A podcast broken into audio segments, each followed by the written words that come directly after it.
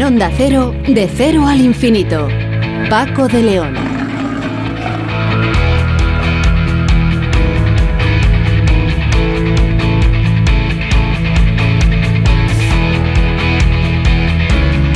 Señoras y señores, muy buenas madrugadas y bienvenidos a la sintonía de Endocero, a este programa diferente para gente curiosa que es de cero al infinito. Hoy eh, vamos a hablar de el bot. ¿Qué es exactamente este concepto que responde a esas siglas? Bueno, es el vídeo por, por demanda. Eh, en definitiva, las plataformas que ahora eh, quien más, quien menos utiliza para ver series, para ver películas, para ver documentales. Eh, es curioso porque dicen que en, en unos años el consumo de productos audiovisuales a través de las plataformas será mayor que el consumo de televisión y que el consumo de cine. Esto parece imparable, crece, dicen los expertos, a un ritmo del 15,6% anual y ya resulta muy difícil definir sus límites y establecer fronteras bien claras con otras herramientas de comunicación. OBS Business School ha publicado un informe eh, titulado Vídeo bajo demanda, evolución o revolución realizado por el profesor Eduardo Irastarza, quien, con quien vamos a hablar en el programa y le vamos a preguntar eh, por esta eh, cuestión que es eh, muy importante por lo que supone de cambio en las telecomunicaciones, en el ocio y en el entretenimiento. Eh, vamos a tener también ocasión de conocer lo que es el transhumanismo. Habrán oído este, este concepto, pero quizá no lo tengan del todo claro qué, es exactamente y en qué se fundamenta, bueno, pues es eh, más o menos el, pensar que a través de la ciencia, la tecnología y los avances científicos, la vida del ser humano puede cambiar, la tecnología puede mejorarnos incluso como, como humanos, eso es el transhumanismo. Eh, pero vamos a profundizar en el tema para conocer un poco más eh, sobre el asunto y lo haremos con Sara Lumbreras, que es profesora de Comillas y CAE y miembro de la Cátedra de Ciencia y Tecnología de la Universidad Pontificia de Comillas. Hoy Sonsoles Sánchez Reyes nos va a hablar de la cota cero. ¿Qué es esto? De, de, la cota cero. Bueno, ya saben que en España, en distintos eh, lugares, encontramos placas con, en edificios públicos informando de la altitud del lugar respecto a una ciudad en concreto, a Alicante. ¿A qué se debe esto? ¿Cómo es? ¿Cómo funciona? Eh, lo repasaremos con Sonsoles Sánchez Reyes. Y también nos vamos eh, a ocupar de Egipto, de cómo eran los ritos funerarios, cómo era eh, el sistema o el proceso de embalsamamiento de los cadáveres normalmente de personas ricas o de personas eh, poderosas, cómo han llegado en tan buen estado de conservación hasta nuestros días, momias de 3.000, 4.000 años de antigüedad que se están descubriendo y que realmente suponen, bueno, pues un desafío a los eh, conocimientos, los conocimientos que en ese antiguo Egipto ya tenían acerca de esta, de esta técnica. Vamos a hablar de todo, este, de todo ese asunto que nos parece interesante con Luis González, que es egiptólogo y conservador del Museo Egipcio de Barcelona. Y en nuestro tiempo dedicado a los héroes sin capa, hoy vamos a tratar de conocer, puesto que lo tenemos ya aquí a la vuelta de la esquina, cómo es el sistema de seguridad en un proceso electoral. Tenemos las elecciones ahí a la vuelta de la esquina, como digo. Bueno, esto lógicamente requiere de una vigilancia y de una puesta eh, en, escena y a punto de un montón de miembros de las fuerzas de seguridad del Estado que velan para que todo funcione sin ningún problema. Bueno, pues ese será el asunto que vamos a tratar hoy en Héroes sin capa con nuestro experto David Ferrero. Y nuestro invitado con Nacho García en la realización técnica, será el mítico Bob Dylan.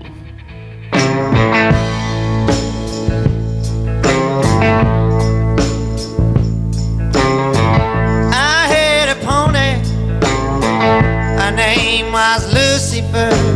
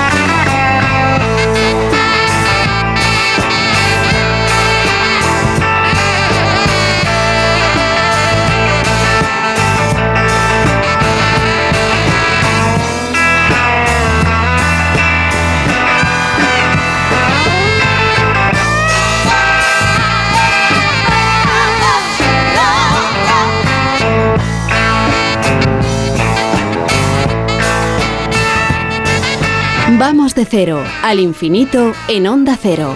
Paco de León. El sector del vídeo bajo demanda, conocido co- por las siglas VOD, eh, parece mm, que crece desde 2017 a un ritmo del 15,6% anual y ya resulta muy difícil definir sus límites y establecer fronteras bien claras con otras herramientas de comunicación. Esta veloz evolución es un claro síntoma de la transformación integral que ha sufrido nuestra forma de vida en los últimos años. Hoy por hoy, el nivel de penetración del bot en nuestras vidas y hábitos de consumo es claramente superior en los países más desarrollados de Occidente, con Estados Unidos a la cabeza, seguido por Canadá, Reino Unido, Alemania y Noruega. Sin embargo, la tendencia en el desplazamiento hacia, hacia Oriente, eh, donde los dos países más poblados de la Tierra, China e India, con más de 1.500 millones de habitantes cada uno, todavía tienen mucho margen, desde luego, de crecimiento. Precisamente OBS Business School ha publicado el informe Vídeo bajo demanda, evolución y resolución y eh, evolución y revolución, mejor dicho, realizado por el profesor Eduardo Irastorza, con quien ya tenemos comunicación. Profesor, ¿qué tal? Buenas noches. Muy buenas noches, un placer estar con vosotros. Eh, bueno, para quien aún esté un poco despistado de este concepto, de esta historia, eh, explíquenos qué es esto de, del VOD, el bot. Bien, pues VOD son las siglas de Video on Demand. ¿Qué entendemos por video on demand? Pues algo tan sencillo como las plataformas que cada día vemos en nuestra televisión, como Netflix, Prime, eh, Disney y tantas otras, ¿no? En ellas vemos series y las vemos cuando queremos, dónde queremos y a partir del momento en que queremos. Esto es algo que antes no se podía, dependíamos de, de la televisión, nos decía cuál era su parrilla y en qué momento podíamos ver un contenido. Eso se hablaba del prime time, ese momento en donde tienes la máxima audiencia. De hecho, ahora el prime time se ha cambiado muchísimo en función de precisamente las plataformas de video on demand. Estas plataformas tienen una enorme influencia en el sector de los contenidos porque se han convertido en el área en donde más se invierte. Prácticamente una serie de televisión eh, mueve muchas veces un presupuesto superior a cualquier película de Hollywood.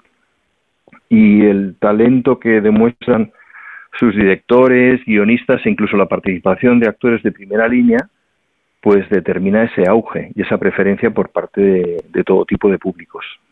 Y además de los datos que, ya hemos comentado, de, un crecimiento realmente eh, muy importante anual, eh, parece además que el futuro se presenta muy halagüeño para, para este invento, ¿no? para estas plataformas. Así es, digamos que la única sombra que flota en su futuro es el modelo de rentabilidad, porque una de las cosas que han hecho que el vídeo on demand triunfe sobre la televisión convencional es que no estábamos sometidos a anuncios permanentemente, ¿no? Y, esto era un, verdadero rollo para nosotros. Y hoy en día estas plataformas que mueven tantísimo dinero y hacen producciones tan carísimas, pues requieren de ingresos y esos ingresos hasta ahora se han cifrado básicamente en la suscripción, la suscripción a través de canales, a través de operadores de telecomunicaciones, etcétera, ¿no? Y eso no es suficiente ya hoy en día, ese modelo de suscripción. De hecho, eh, plataformas como Netflix ya está hablando de meter anuncios en sus contenidos a no ser que pagues una tarifa premium. Exactamente igual que está ocurriendo en el caso de YouTube, por ejemplo, que también es un soporte de video on demand eh, y que quiere también encontrar nuevas fórmulas de rentabilidad. ¿Hacia dónde se dirigirán en busca de, esa, de esas nuevas fórmulas de rentabilidad? Pues a algo que el cine en algunas ocasiones ha utilizado con muchísimo éxito, que es el product placement. Esa palabra, esas palabras, lo que significan es situar la marca dentro del contenido de la serie. Pensemos, por ejemplo, en series de películas como Transporter, en donde a esta aparece Audi, o, o películas como Un trabajo en Italia, en donde aparece Mini Cooper, o películas de 007, en donde el reloj era de una determinada marca, el traje de otra determinada marca, e incluso las localizaciones pagaban porque se rodase allí eh, unas secuencias de la película. Recordemos Bilbao en una de las en una de las eh, entregas de 007, ¿no? Esta es una fórmula mucho más atractiva siempre y cuando esa presencia esté plenamente justificada. ¿Por qué? Porque cada día más en las redes sociales eh, también seguimos no solamente los contenidos, sino cómo iba vestido el protagonista, en dónde estaba, qué es lo que comía, por dónde se movía, eh, qué coche utilizaba, etcétera. Y esta es otra fórmula que en combinación con las redes sociales y la, y la proyección de estos contenidos, eh, pues puede suponer una nueva fórmula de ingresos para las plataformas. Eh, es decir, que este producto placement vendría a ser algo así como la publicidad subliminal. Bueno, eh, sí, eh, lo que pasa es que no es subliminal en la medida en que tú deseas eh, abiertamente que se conozca. Es decir, tampoco puedes meter la marca como, como se decía antes, como Pilatos en el credo, ¿no? Forzado, sino que tiene que ser una forma natural. Eh, digamos que el cliente sí es consciente de aquello que le están tratando de presentar en muchas ocasiones, ¿no? Eh, pensemos, por ejemplo, que hay canales de video on demand que hacen series sobre, sobre turismo o que hacen series de viajes o que hacen series de comida y de repente pues, pues aparece una cocina de una determinada marca o un aceite andaluz de primera categoría, ¿no? Entonces, todas esas cosas el público está dispuesto a asumirlas en la medida en que formen parte del contenido. Pensemos en las series on demand, por ejemplo, de reformas. en donde vemos los gemelos reparan dos veces, ¿no? Y, y vemos que van a una determinada tienda o los que em, empeñan cosas en, un, en, un, en Las Vegas y, y de paso nos muestran Las Vegas, etcétera. Yo creo que sí, tiene un puntillo de, subliminal, pero no con, el anatema que veíamos antes de realmente no he percibido en ningún momento la marca, ¿no? Es como un, como un frame, como una imagen que aparece y que, y que no eres consciente de que te, te la has recibido, ¿no? Bueno, lo cierto es que Estados Unidos es el mayor productor, como decíamos, de contenidos eh, e incluso dobla las cifras de Europa y, y China, que son sus principales competidores. Allí, en Estados Unidos, están las eh, mayores plataformas. Parece que todas estas cosas siempre nos llegan de Estados Unidos. ¿Por, por qué es así? Bueno, pues porque llevan 50 años vendiéndonos con éxito su cultura. Es decir, para nosotros es más fa- familiar un, un musical como El fantasma de la ópera que un que una zarzuela española, ¿no? Para, para la juventud. Ella forma parte de nuestra propia cultura en muchos aspectos. Hay una cosa que juega en contra de Estados Unidos y es el hecho de que ya es un mercado extraordinariamente maduro y que, y que en cuanto a mm, ingresos solamente puede crecer en la medida en que se coloquen en nuevos mercados. Y hoy por hoy, pues India y China equivalen a la, más de la mitad de la población y son países emergentes. India es uno de los países, es el país del mundo, mejor dicho, que más películas produce. Esto no lo sabemos, es mucho más que Estados Unidos. El Bollywood, este famoso, produce más películas mm, culturalmente hindúes eh, que, que Estados Unidos. China también produce sus propias series, además se asegura de que los contenidos sean acordes a, a su filosofía y a su política y a sus directrices eh, gubernamentales, ¿no? Con lo cual, estos, estos dos grandes mercados difícilmente los van a capturar o los va- van a acceder a ellos con la misma facilidad. Pero también estos mercados suponen una amenaza para Estados Unidos. Eh, lo único que les puede parar es la capacidad de adaptarse o de vender su propia cultura, algo que ya están haciendo. Estamos viendo, por ejemplo, series coreanas de primera categoría. Estamos viendo series de países ines- inesperados como Turquía que se han especializado en series y relatos de amor, ¿no? Entonces, realmente nos y en Latinoamérica incluso, ¿no? Eh, yo creo que es la población la que va a imponer qué tipo de contenidos mm, quiere y en la medida en que esa población pertenece a, a unos determinados escenarios culturales, eh, pues Estados Unidos yo creo que va a tener que aproximarse a ellos, ¿no? Lo vemos cada vez más en series, incluso en series británicas, ¿no? Series de época en donde aparecen eh, actores de, de, de otras razas. En Estados Unidos cada vez tienen más presencia las minorías étnicas en todas las series que hacen. Están tratando de, eh, como se dice en marketing, tropicalizarse, adaptarse al escenario en que se mueven para, para mantener esa posición de privilegio. Pero insisto, es que Estados Unidos eh, no llegan a 300 millones y, y Asia pues es, es, es inmensa, ¿no? Y Latinoamérica, que es el, la que tiene la- la- el crecimiento ma- mayor, incluido Brasil, eh, que es el- el- una economía potentísima también en términos de, de contenidos, pues tiene mucho que decir. Bueno, incluso su, su informe llega a decir que en aproximadamente cinco años este, este sistema, el BOT, superará al cine y a la televisión. Eh, claro, yo me pregunto, profesor, ¿esto supone que los formatos tradicionales tendrán que cambiar? Hombre, claro, claro. Es que, vamos a ver, es que eh, lo del cine en la sala de cine eh, ya se ha convertido en ese espacio en donde además tienes que ver una película, pero tienen que pasar más cosas para justificar que no lo veas en tu mega pantalla, que cada vez son más grandes y más económicas, en tu casa, tranquilamente con tus amigos, ¿no? Es, muy difícil. El cine, la, la televisión eh, no mm, tiene que reinventarse también. De hecho, lo, lo está haciendo a marchas forzadas. Eh, los hábitos de consumo de contenido son los que determinan quién va, quién va a llevarse eh, la posición de ventaja en un futuro. Eh, pensemos que, por ejemplo, Steven Spielberg está desarrollando con su productora series de capítulos de 3, 5 minutos para jóvenes adolescentes que van en el autobús y, y, y se descargan esa, ese capítulo y viralizan sus opiniones, ¿no? Porque porque es, es lo que quieren. Entonces, realmente lo difícil hoy en día va a ser distinguir dónde acaba la frontera de la televisión y dónde empieza la del video on demand, donde empieza los contenidos online en tablets y teléfonos digitales, es la sala de cine, eh, nos definimos por el lugar en donde de- donde conseguimos el producto o realmente la mayor parte de las películas que se ven ya es incluso también en video on demand. Eh, Netflix tiene decenas de miles de películas que te puedes descargar.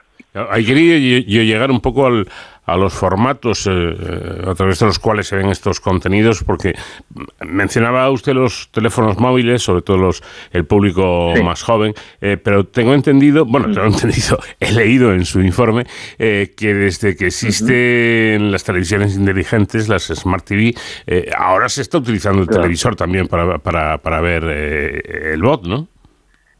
Claro, claro, claro. Por eso decía que definamos la televisión. Es un aparato en el que vemos eh, contenidos, es un sistema de emisión de contenidos en horarios fijos.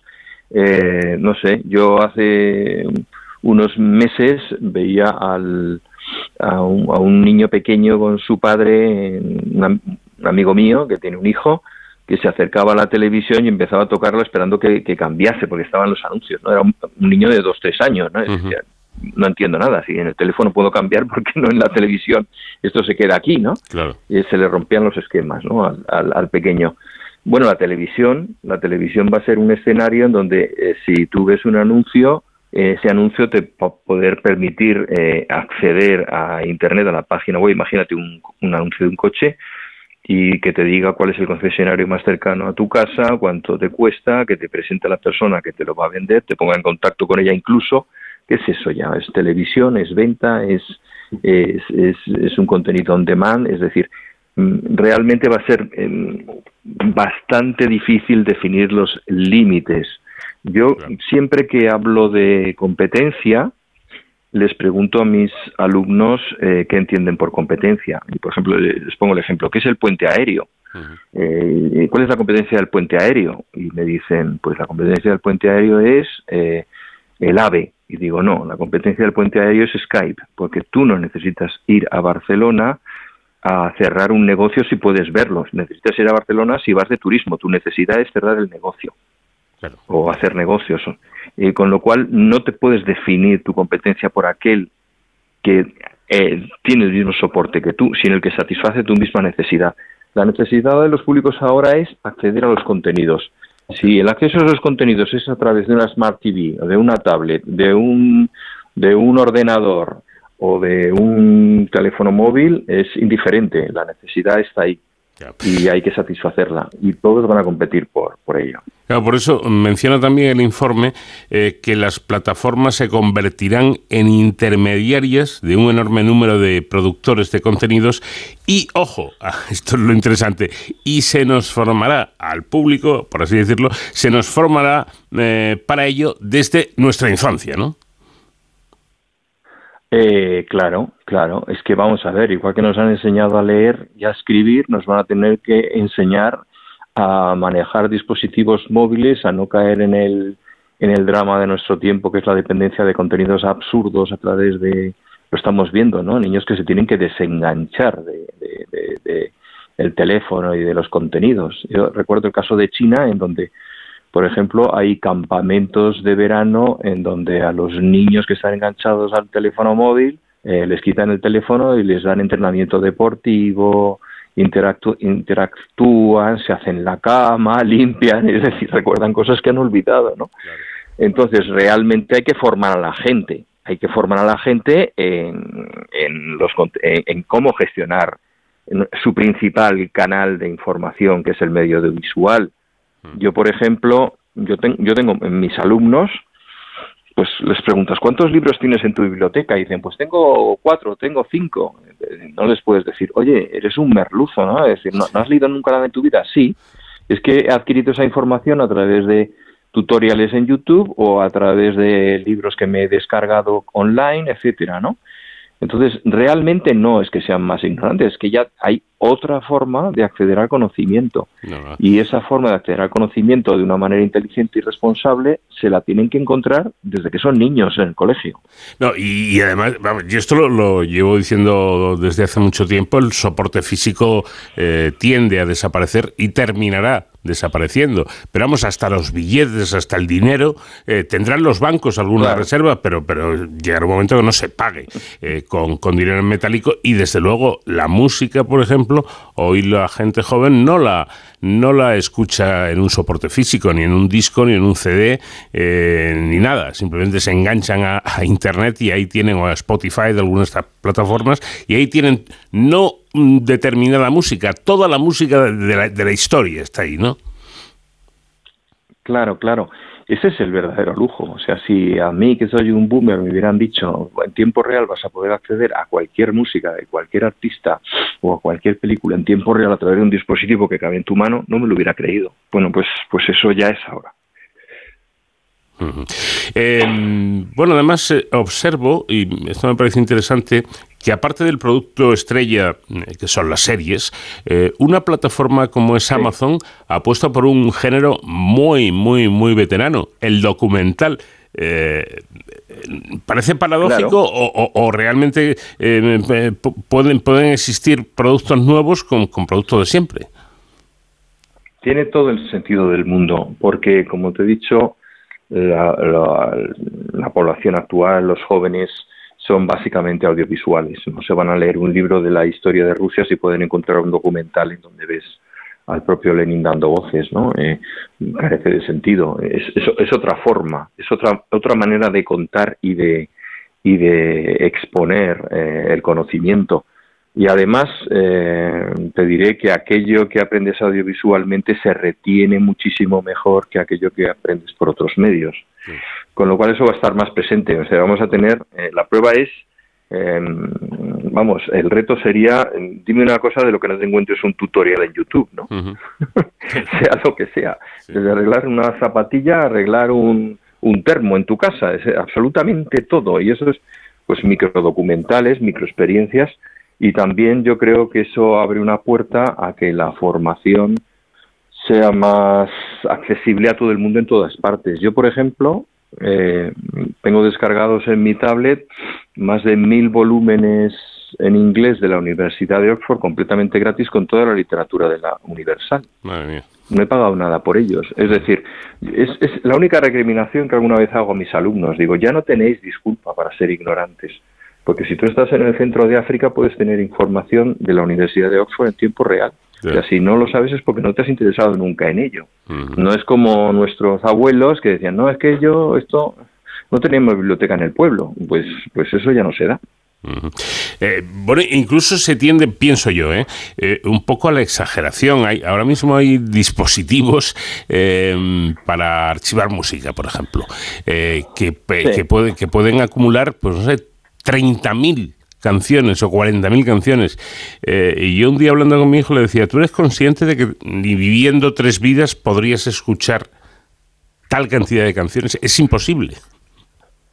Es, sí, es imposible, pero, pero eso forma parte, en cierta manera, es una especie de símbolo de estatus entre tus pares. Es Claro, decir, si tú dices, claro. mira, yo es que tengo 3.000 amigos en Facebook. Sí, sí.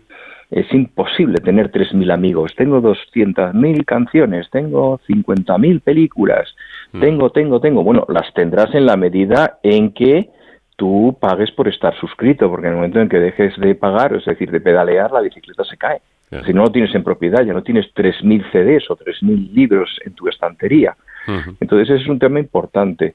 Esto que te señalaba de los amigos yo creo que es paradigmático, ¿no? Entonces, es que tengo 3.000 seguidores, 2.800 en, en, eh, en, en Instagram y Sí. tal. Hay un estudio de la Universidad de Oxford también que, que, que habla de esto y dice que eh, el ser humano es incapaz de desarrollar emociones identificadas y personalizadas por encima de 300 personas. A partir de 300 personas ya es el grupo, la gente, y, y hace un análisis de cómo evolucionan las poblaciones, los clanes, las tribus, incluso las compañías militares, ¿no? Es decir, para que tú te sientas identificado con tus compañeros tienes que estar en una compañía, no en un batallón, el batallón que le den, son mis, mis compañeros, ¿no? Entonces, esa limitación no la asumen los jóvenes hoy en día.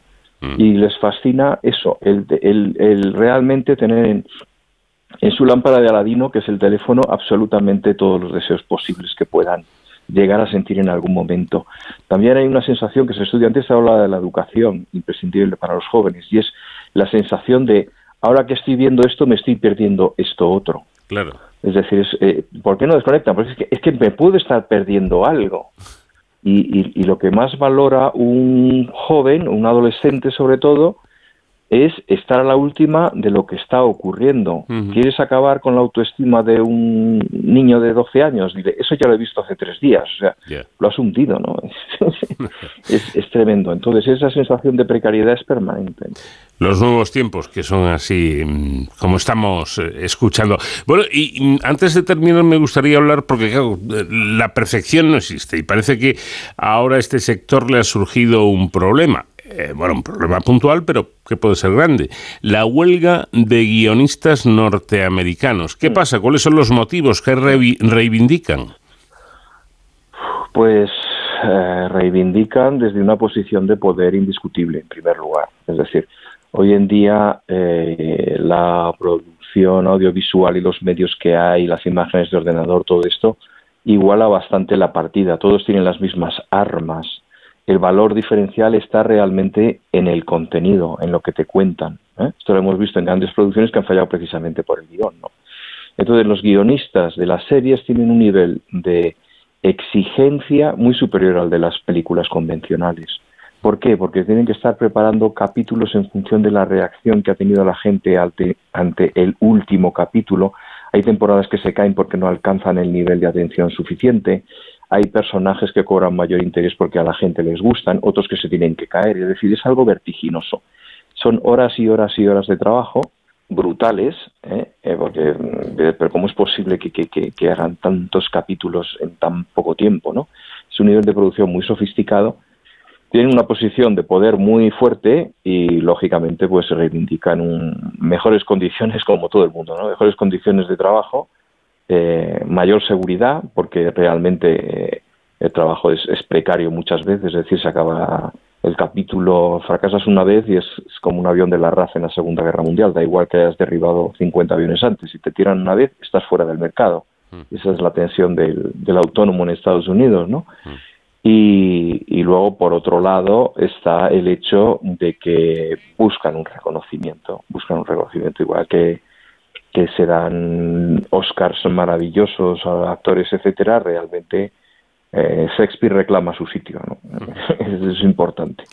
Y Bueno. luego Shakespeare de hoy en día, pues es el guionista de series. Sin duda alguna. Bueno, pues hemos conocido un poco más este mundo fascinante eh, que obligará a cambios que ya se están produciendo, pero que en un futuro serán eh, todavía mayores, con todo un experto en el tema, como es el profesor Eduardo Irastorza eh, de OBS Business School, que ha publicado este informe sobre el vídeo bajo, bajo demanda y que aclara o que por lo menos eh, nos despeja un poco el terreno a los que no somos unos expertos en la materia.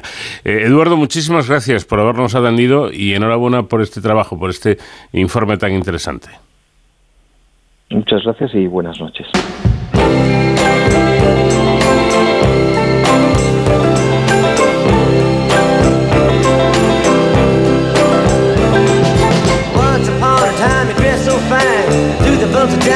In your prime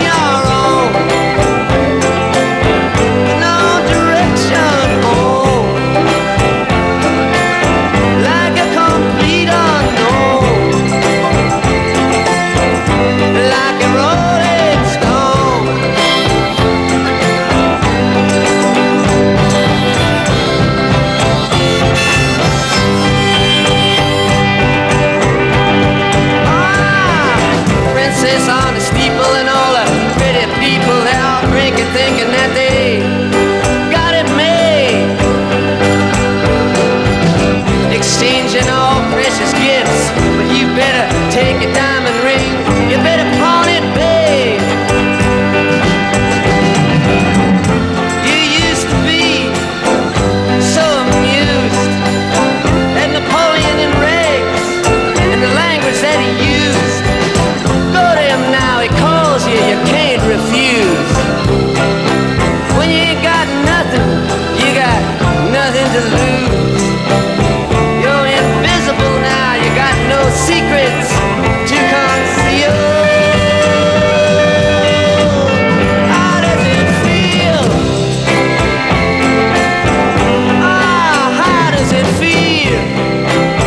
Cero al infinito.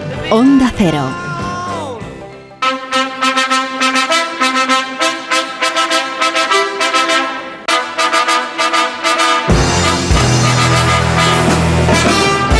En muchos sitios de España encontramos placas ovaladas en edificios públicos informando de la altitud del lugar respecto a Alicante.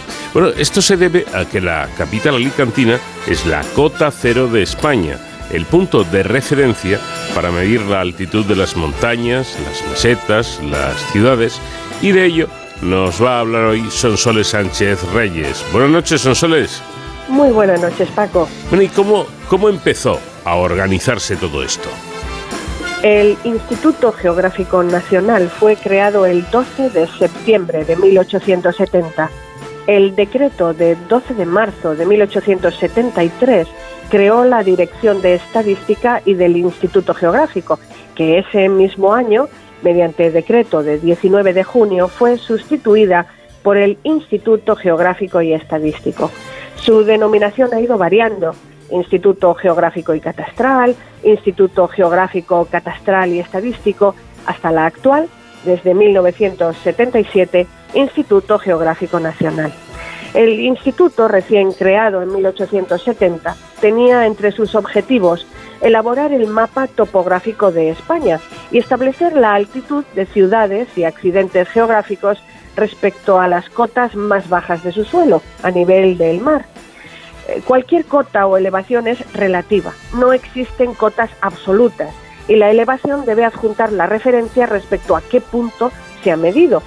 Para evitar cotas negativas, el plano de referencia debe situarse lo más bajo posible, a nivel del mar.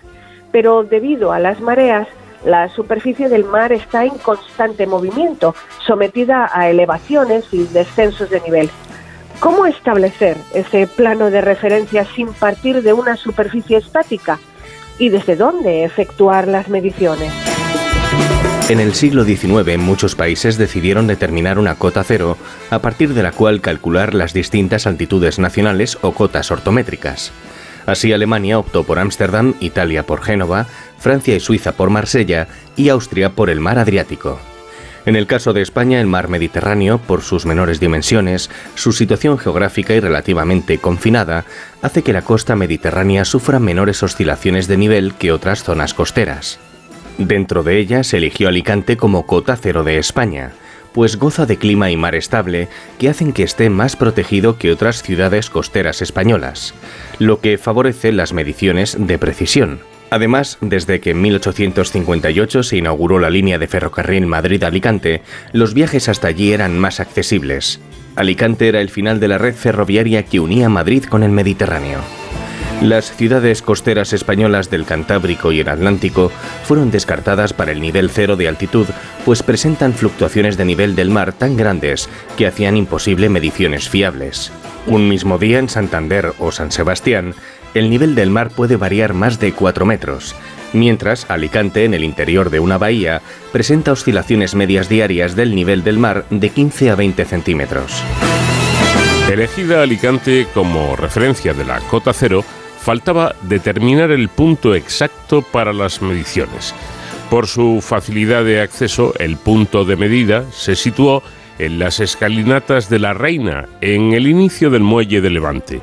La escultura de Esperanza Dors, El regreso de Ícaro con su ala de surf, conocida como la estatua del surfista, custodia desde 1999 esa cota cero. En este punto, en el interior del puerto, resguardado del oleaje, se instaló la regla metálica graduada en forma de Z, sobre la cual casi cuatro años, desde julio de 1870 a febrero de 1874, se realizaron cuatro mediciones diarias del nivel del mar, a las 9, a las 12, a las 15 y a las 18 horas. El mareógrafo del puerto de Alicante realizaba mediciones y registraba los datos. Todavía se mantiene el clavo metálico que señala el punto exacto desde el que se medía el nivel del mar.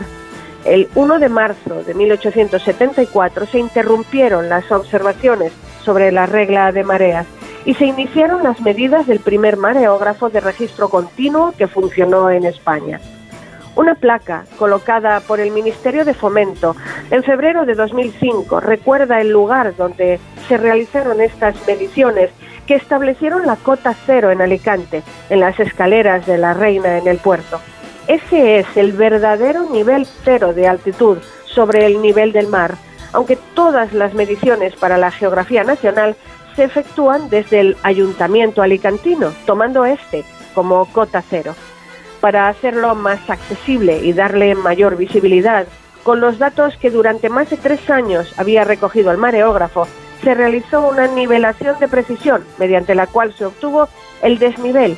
Entre la señal marcada en la regla metálica del puerto, la placa de las escalinatas, el verdadero punto de cota cero, y el primer peldaño de la escalera principal del ayuntamiento, que es desde entonces la referencia altimétrica nacional, el nivel de precisión 1, NP1, representado por un clavo de bronce que indica el datum altimétrico o cota cero, situado a 3,4095 metros sobre el verdadero nivel cero del puerto de Alicante.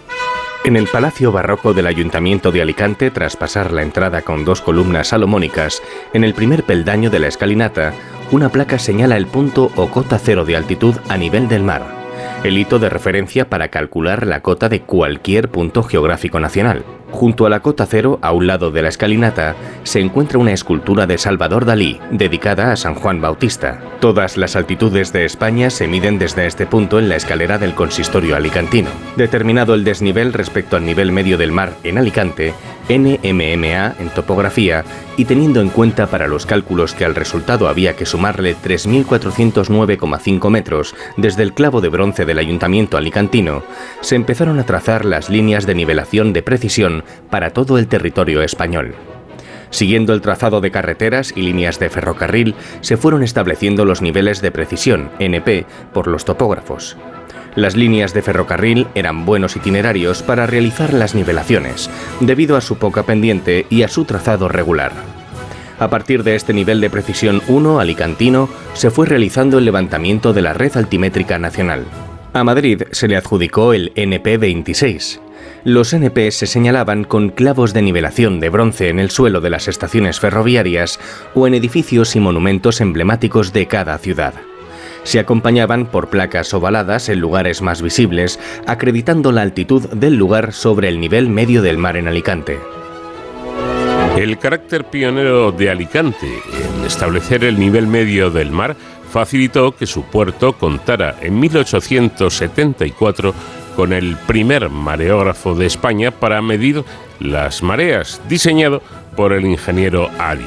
Aprovechando los movimientos de un flotador en un pozo comunicado con mar abierto, mediante un sistema de cadenas, trazaba un dibujo sobre un papel enrollado a un cilindro. Este aparato tomó datos hasta que en 1925 se construyó la estación mareográfica fundamental del Mediterráneo, Alicante 1, en la escollera exterior del malecón de Levante. En ese emplazamiento, en agosto de 1926, se adquirió un mareógrafo más preciso, de la marca Thomson, realizado por la casa londinense Negretti and Zambrana, que estuvo operativo hasta 1969 y aún hoy sigue recabando datos de forma testimonial. Decenios cumplió su función de medir la variación de nivel de la superficie del mar, considerando este como una lámina de agua sin oleaje. Por eso estos aparatos se ubican en el interior de las dársenas portuarias.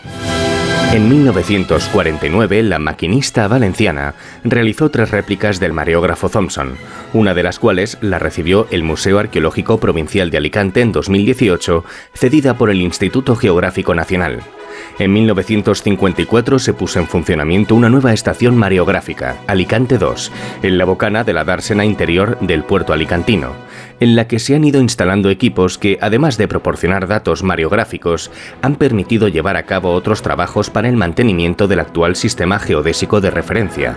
España está llena de placas de altitud en las que se menciona Alicante, la mayoría colocadas a lo largo de 50 años, entre los 70 del siglo XIX y 1925, costeadas por el Estado a través del Instituto Geográfico, organismo que ya no se ocupa de la conservación de los clavos de nivelación y las placas de altitud. Los primeros, muchos, han desaparecido o quedado sepultados por las remodelaciones con los años en estaciones y edificios. Las placas perviven en mayor cantidad. En la era de la inteligencia artificial, apreciamos el mérito de los topógrafos que en el siglo XIX, con los medios de entonces, establecieron la cota cero. Hoy, la tecnología permite realizar en segundos lo que para ellos supuso años de trabajo. Pero el nivel medio del mar en Alicante se sigue considerando el mismo, pues los datos de la tecnología del siglo XXI difieren escasos centímetros de los de aquellos pioneros.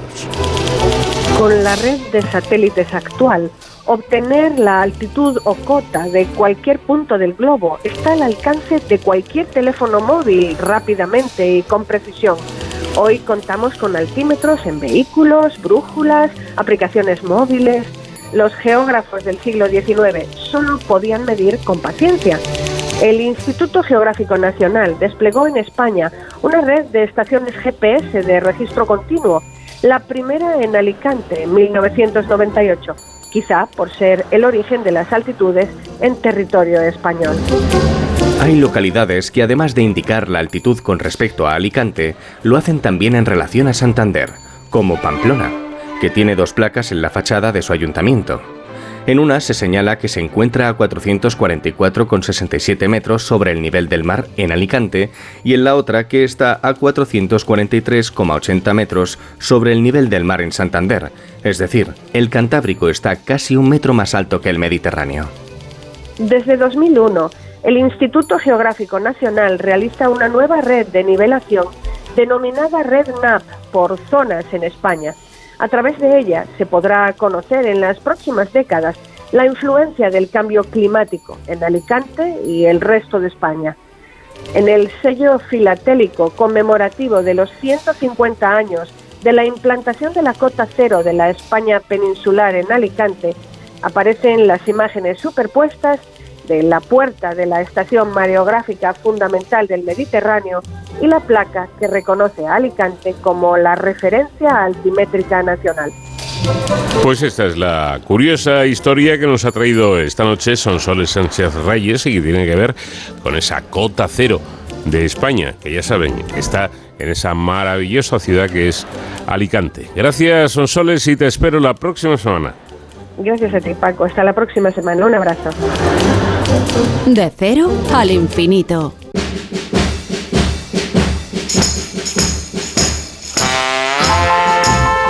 De esta manera terminamos nuestra primera hora de programa. Ahora un pequeño receso para los servicios informativos y de inmediato continuamos aquí en De Cero al Infinito.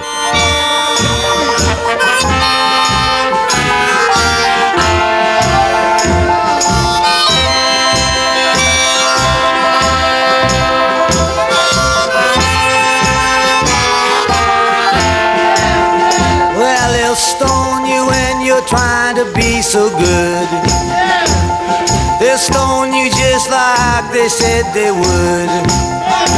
They'll stone you when you're trying to go home.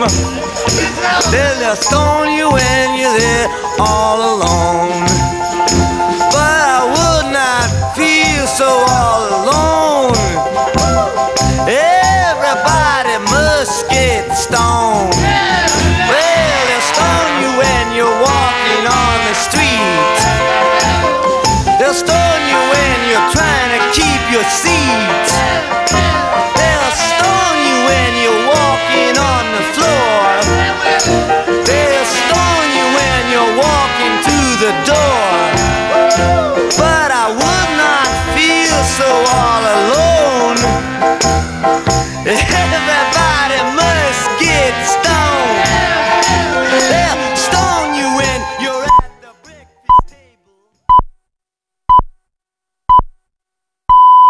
Son las 5 de la mañana, las 4 en la comunidad canaria.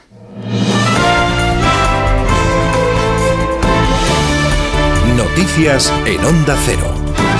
¿Qué tal? Buenos días. Segunda jornada de la cumbre del G7 en Hiroshima. Los líderes mundiales han pedido un mundo sin armas nucleares y han acordado nuevas sanciones a Rusia.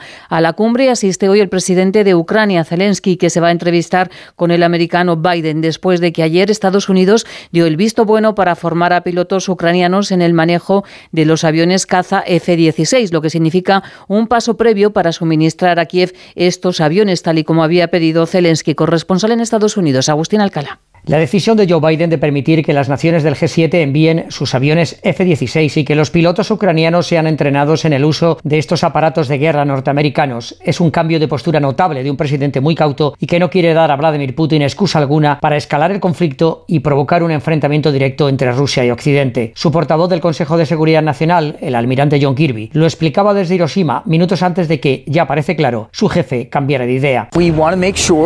Queremos asegurarnos de que al mismo tiempo de que apoyamos a Ucrania no empeoramos las cosas para los ucranianos dando a Putin lo que busca, provocar una guerra de Occidente contra Rusia o de Rusia contra la OTAN.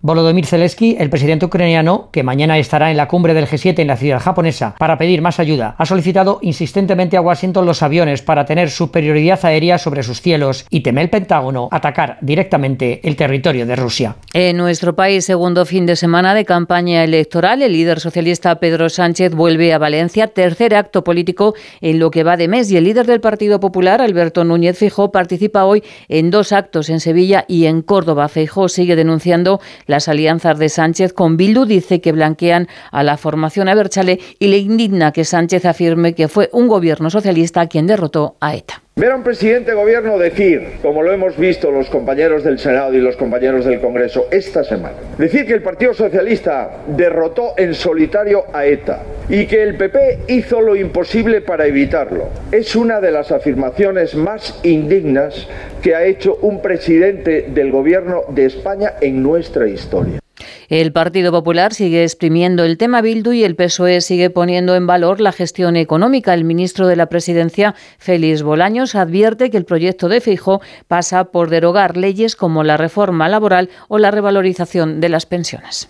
Iban a derogar la reforma laboral para perjudicaros a vosotros y a vuestros derechos. Iban a derogar la ley de vivienda para evitar que tuvierais derecho a la vivienda y que no fuera un privilegio. Iban a derogar también el sistema público de pensiones que hemos aprobado en la nueva reforma para que no estuviera garantizada la sostenibilidad y la actualización de las pensiones, lo que suba la vida. Todo lo iban a derogar y lo decían La Junta Electoral ha rechazado la petición de Vox de excluirla de las listas de Bildu a los 44 condenados por terrorismo, tal y como había perdido el partido de Santiago Abascal. Abascal centra su acusación en que el gobierno protege a los ocupas. Los ocupas tienen más derechos que los propietarios. Incluso que el gobierno amenaza a las empresas que tienen que contratar a la gente para recuperar sus casas.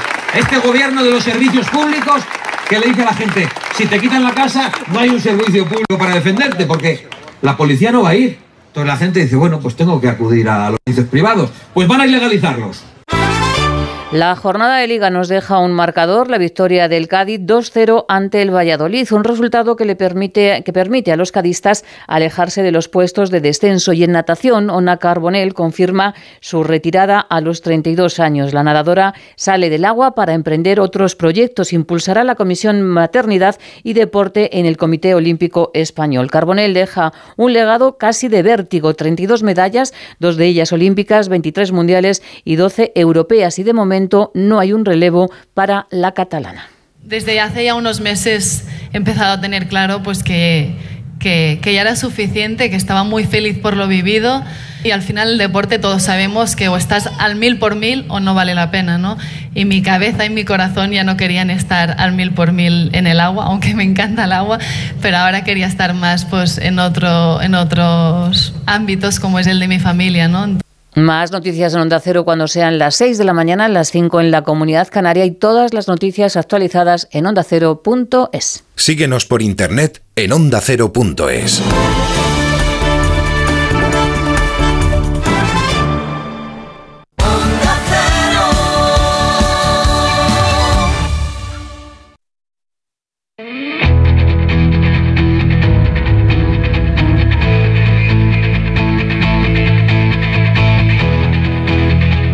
Onda Cero, de cero al infinito. Paco de León.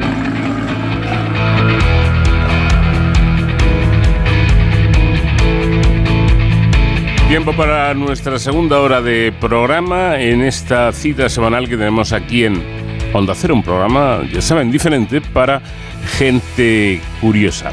¿Qué es el transhumanismo? ¿Cuál es el futuro del transhumanismo? Mm, ¿Va a hacer que cambien mucho nuestras vidas? Eh, ¿Seremos incluso mejores gracias al avance de la tecnología?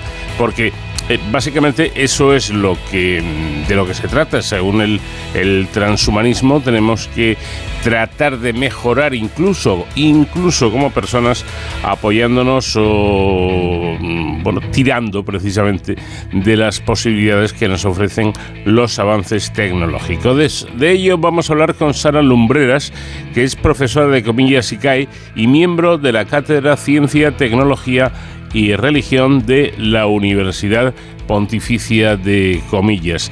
Vamos a irnos también hasta el antiguo Egipto para saber de sus ritos funerarios, de cómo trataban el asunto de, de la muerte y de lo que eran capaces de hacer eh, con las técnicas de momificación. Ya saben que 3.000, incluso 4.000 años después, eh, se han encontrado momias en un estado realmente de conservación, en un estado realmente sorprendente. En Barcelona hay un interesante museo eh, egipcio eh, que ha donado, bueno, ha donado, ha prestado parte de lo que se puede ver allí en la ciudad condal a otros, a otros museos de lugares lejanos en, en China, por ejemplo. Bueno, de todo ello vamos a hablar con eh, nuestro siguiente invitado que será Luis González, conservador y egiptólogo de ese Museo Egipcio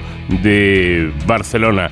Y por supuesto tendremos el tiempo dedicado a la seguridad y emergencias con nuestro especialista eh, David Ferrero, que hoy y al hilo de la actualidad nos va a acercar a lo que es un eh, sistema de protección para cuando hay una cita electoral. Ya saben que ahí en nada, en unos días, tenemos una cita con las urnas en esas elecciones para elegir alcaldes y también para elegir los partidos que van a, gobernar en las distintas comunidades autónomas. Bueno, pues ese proceso electoral lógicamente estará vigilado por los cuerpos y fuerzas de seguridad del Estado. ¿En qué, en qué consisten, cómo se llevan a cabo, eh, cómo se realizan en definitiva estos sistemas de seguridad? Nos lo contará David Ferrero hoy en Héroes sin capa. Y seguiremos disfrutando de la música de nuestro invitado esta semana, que es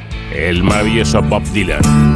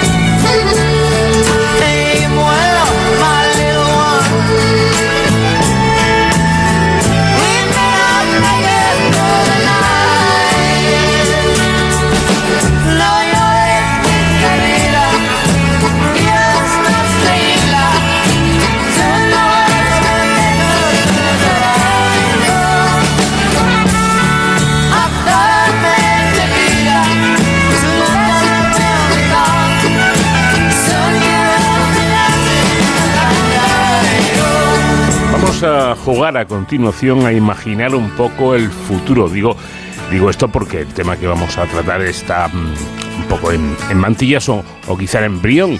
Eh, lo cierto es que, por poner un ejemplo, las lentillas no solo se usarán para mejorar la visión, como viene siendo hasta ahora, sino que tendrán capacidad para controlar, por ejemplo, la tensión ocular con microchips o vigilar incluso la glucemia en caso de los diabéticos. Es, como digo, solo un ejemplo de cómo la tecnología podría mejorar eh, nuestras vidas, podría mejorarnos como humanos, que en definitiva es un poco la idea que defiende el transhumanismo. Eh, de ello, de ello vamos a hablar con Sara, con Sara Lumbreras, que es profesora de Comillas y CAI y miembro de la Cátedra Ciencia y Tecnología y Religión de la Universidad Pontificia de, de Comillas. Sara, ¿qué tal? Buenas noches. Hola, buenas noches. ¿Qué Bueno, tal? bueno, y no quiero que se me olvide que también eres autora de un libro sobre este tema, ¿no? Sobre el transhumanismo. Sí, sí, del libro Respuestas al transhumanismo, en el que presentamos eh, pues una perspectiva amplia del tema, de cuáles las tecnologías, cuáles son las tecnologías que pueden impactarnos más eh, y también sobre todo de cuáles son las decisiones que tenemos que tomar a nivel individual y a nivel social para que verdaderamente nos ayuden a mejorar eh, y no eh, hagan precisamente lo contrario. Bueno, por si todavía hay dudas al respecto, ¿qué es exactamente el transhumanismo? Pues el transhumanismo es el movimiento intelectual que lo que propone es que utilicemos la tecnología para superar nuestras limitaciones. Entonces, eh, lo que lo que tendríamos es eh, unas eh, unas capacidades mejoradas, tanto capacidades físicas, pues ser más fuertes, más rápidos, como capacidades cognitivas. Eh, tendríamos, eh, por ejemplo, acceso a Internet a través de la mente en un, en un futuro a medio largo plazo. Eh, tendríamos eh, mejoras que, tienen que ver también incluso con la moral. Podríamos eh, a través de la tecnología ser mejores personas. eh, o podríamos mejorar la manera en la que nos reproducimos y tener hijos mejores esta es una de las que de las ramificaciones que tiene más eh, problemática ética asociada. Bueno, mm, realmente, Sara, suena verdaderamente a ciencia ficción, ¿no? Eh, esto que has dicho de poder, de poder conectarnos a Internet eh, a través de la mente. Sí, pero no es tanta ciencia ficción. En realidad, eh, claro, llevamos hablando de, transhumanismo casi desde los años 90 con mucha intensidad eh, y muchas de las tecnologías que se auguraban en los 90 ya están empezando a cristalizar. Y esta de, de conectarnos a, a Internet o como se llaman realmente, que son las interfaces cerebro-máquina, están bastante desarrolladas. Lleva ya dos años eh, Neuralink, que es eh, una empresa creada por, por Elon Musk, eh, y se ha desarrollado un chip que es capaz de leer la información de decenas de miles de neuronas a la vez. Eh, y esto está ya está ya desarrollado, se ha implantado en ratas, se ha implantado en, chimpancés, o eso nos, di- nos dicen, y lo que y lo que se espera es que esta, estos sensores en principio lo que hacen es leer la información del cerebro y una primera aplicación de esto sería, por ejemplo, devolver el movimiento a personas que están paralizadas. Entonces Mm. tú podrías imaginarte que te mueves y como te leen la información de ese córtex motor que se activa no solamente cuando te mueves, sino cuando tú te querrías mover. Mm. Pues esa información la leen, la interpretan y podrían mover un exoesqueleto. Esto está, eh, esto está ya listo, aunque claro, para poder implantarlo en personas, pues falta, falta mucho tiempo de pruebas asociadas, pero la tecnología ya está ahí. Y igual que leen información, podríamos introducir información en el cerebro, que sería el paso siguiente. Eh, es decir, que, que esto está eh, más o menos consolidado en cuanto a, a- a la idea y al, y al desarrollo teórico, pero todavía tendrán que pasar unos años hasta que esto sea una realidad, ¿no? Claro, pero hasta que sea una realidad que se esté utilizando en humanos. Eso es. Pero como, eh, como te contaba Paco, ya está eh, desarrollado a suficiente nivel como para que se estén haciendo pruebas con animales. Ya están esos, esos sensores que además lleva un nivel de tecnología increíble, porque no solamente se ha tenido que desarrollar el sensor, que en un tamaño como de un pelo están metiendo 10.000 señales diferentes, sino que además han tenido que desarrollar un robot que es capaz de, de implantar estos sensores, porque claro, en el cerebro hay muchos vasos sanguíneos y con tocar simplemente un capilar, pues tendríamos un derrame. Y ese robot lo que hace es implantar los sensores eh, anticipándose a los movimientos que surgen por la propia respiración, por, eh, por el latido del corazón, evitando esos capilares para que no haya ningún problema. Y eso en, en ratas se han hecho muchas pruebas y lo que se nos cuenta es que también se han hecho en, en chimpancés, aunque de eso no, no tenemos eh, una confirmación clara. Claro, estaba yo pensando, Sara, que, que, mm, qué tecnologías eh, podríamos mm, mejorar como, como humanos con, con todo esto. Y, y- y de entrada tengo la sensación de que, de que serían muchísimas, prácticamente todas, ¿no? Sí, ahora se habla de que eh, lo que tenemos no es eh, la tecnología eh, al uso. En la tecnología lo que, lo que teníamos es que el conocimiento lo utilizábamos para modificar la naturaleza, para conseguir algo que a nosotros nos viniera bien. Y ahora hemos pasado a una eh, siguiente etapa que serían las antropotecnias, en las cuales utilizamos la tecnología para mejorarnos o cambiarnos a nosotros mismos. Los ordenadores, por ejemplo, pues los podemos entender como una manera de mejorar nuestras capacidades de cálculo, eh, como una especie de mente, de mente extendida. Y así la tecnología ahora no solamente opera sobre la naturaleza, sino también sobre el ser humano. ¿Y qué implicaciones tendría toda, todo este avance tecnológico tan, extraordinario? Pues claro, es que tenemos que tener mucho cuidado porque eh, no tiene sentido hacer todo lo que podemos hacer. Y igual que hay muchas oportunidades, eh, pues hay también muchas amenazas. Eh, por ejemplo, antes que te mencionaba el tema de la mejora moral, que es un, un tipo de mejora que, que a muchos se les pasa inadvertidos, pero también hay, eh, hay autores eh, y hay gente desde, desde la técnica que está desarrollando maneras de volvernos mejores personas. Pues dices, una manera en la que eh, proponen volverte mejor persona es eh, administrarte oxitocina, que, que, bueno, es, eh, es una sustancia que tenemos en la sangre y que si la inhalamos, pues parece ser que promueve los comportamientos cooperativos. Te vuelve más generoso, te vuelve incluso mm, pues menos propenso a, mentir. Eh, y entonces, claro, el, el debate ahí es, bueno, ¿tendría sentido que nos forzásemos, perdiendo nuestra libertad, a tener este tipo de, de comportamientos? ¿Es verdaderamente eso una mejora moral o simplemente pues nos estaríamos convirtiendo en una especie de, de borregos? perdiendo nuestra eh, nuestra autonomía. Eh, los debates están ahí, igual que, eh, pues por ejemplo, con los eh, interfaces cerebro-máquina.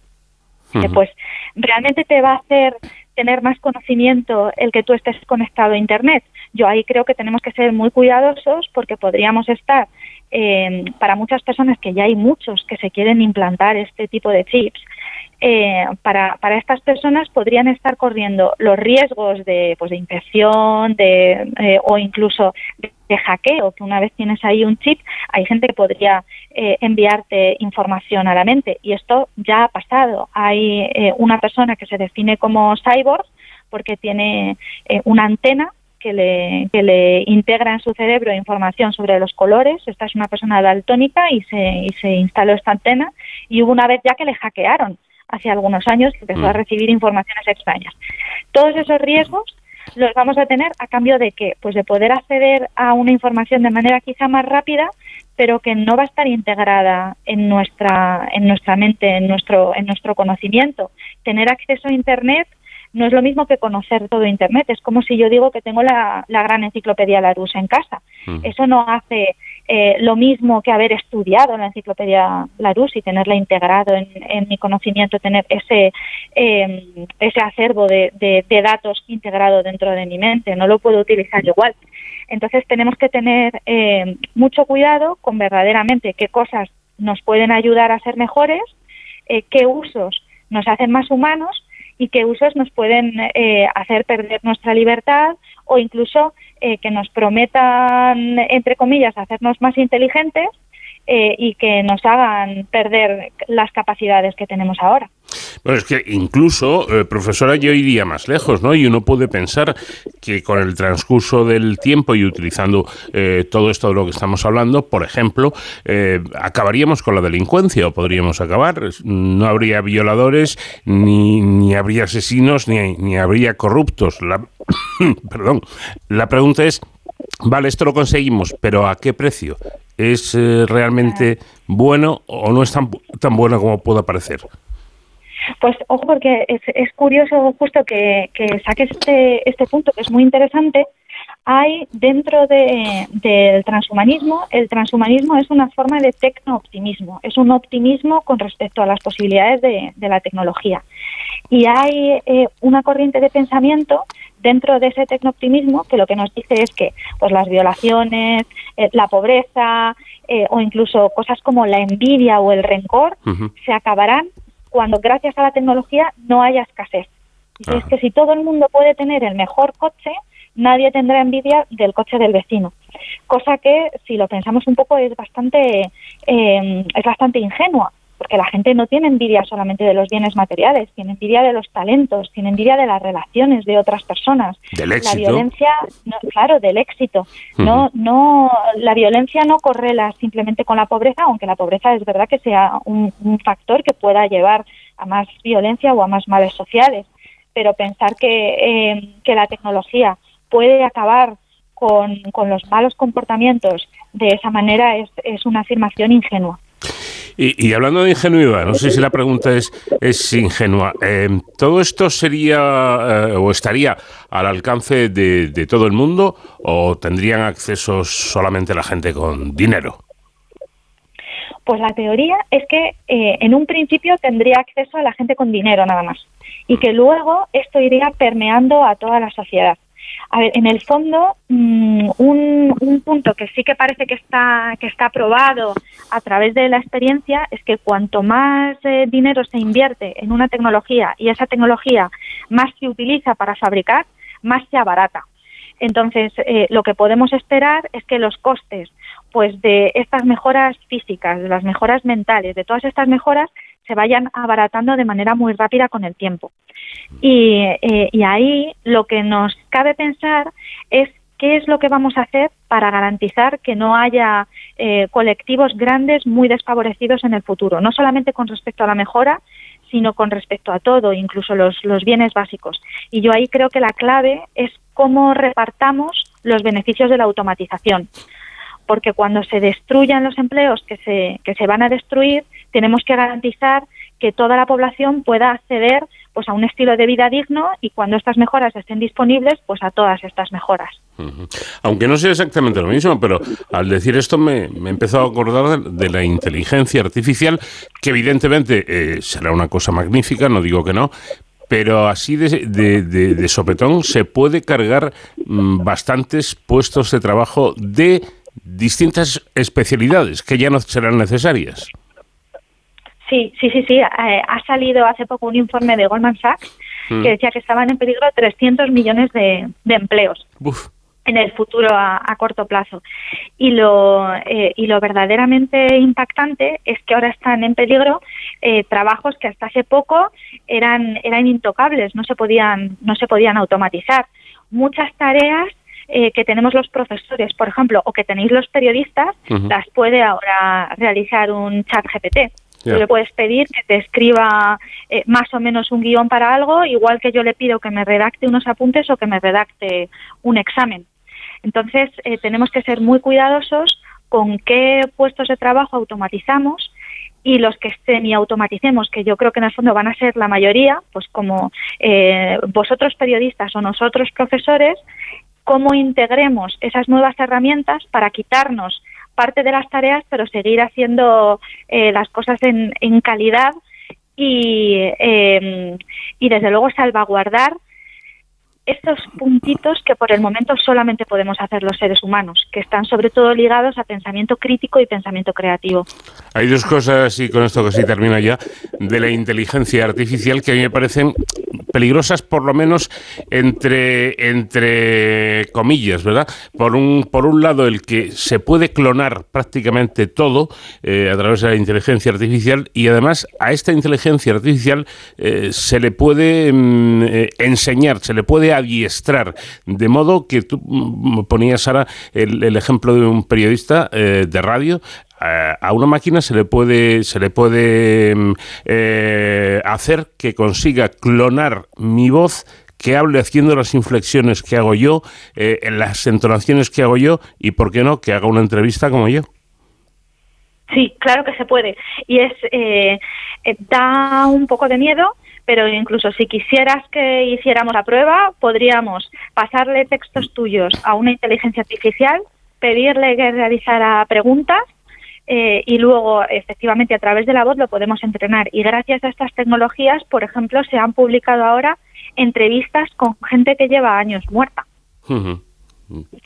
Impresionante todo esto. Bueno, pues eh, temas muy interesantes que Sara Lumbreras, nuestra invitada, profesora de comillas ICAI y miembro de la Cátedra Ciencia, Tecnología y Religión de la Pontificia de Comillas, ha recogido también en, en sus trabajos. Y en ese libro que vamos a recordar su título, Sara, ¿y dónde lo podemos encontrar? Pues se llama Respuestas al transhumanismo, eh, cuerpo, autenticidad y sentido. Y se encuentra en Amazon, por ejemplo. Bueno, pues eh, Sara, muchísimas gracias por habernos atendido y un Un cordial placer. saludo. Adiós. Un placer, Paco.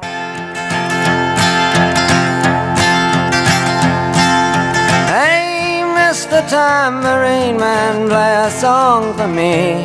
I'm not sleepy, and there is no place I'm going to.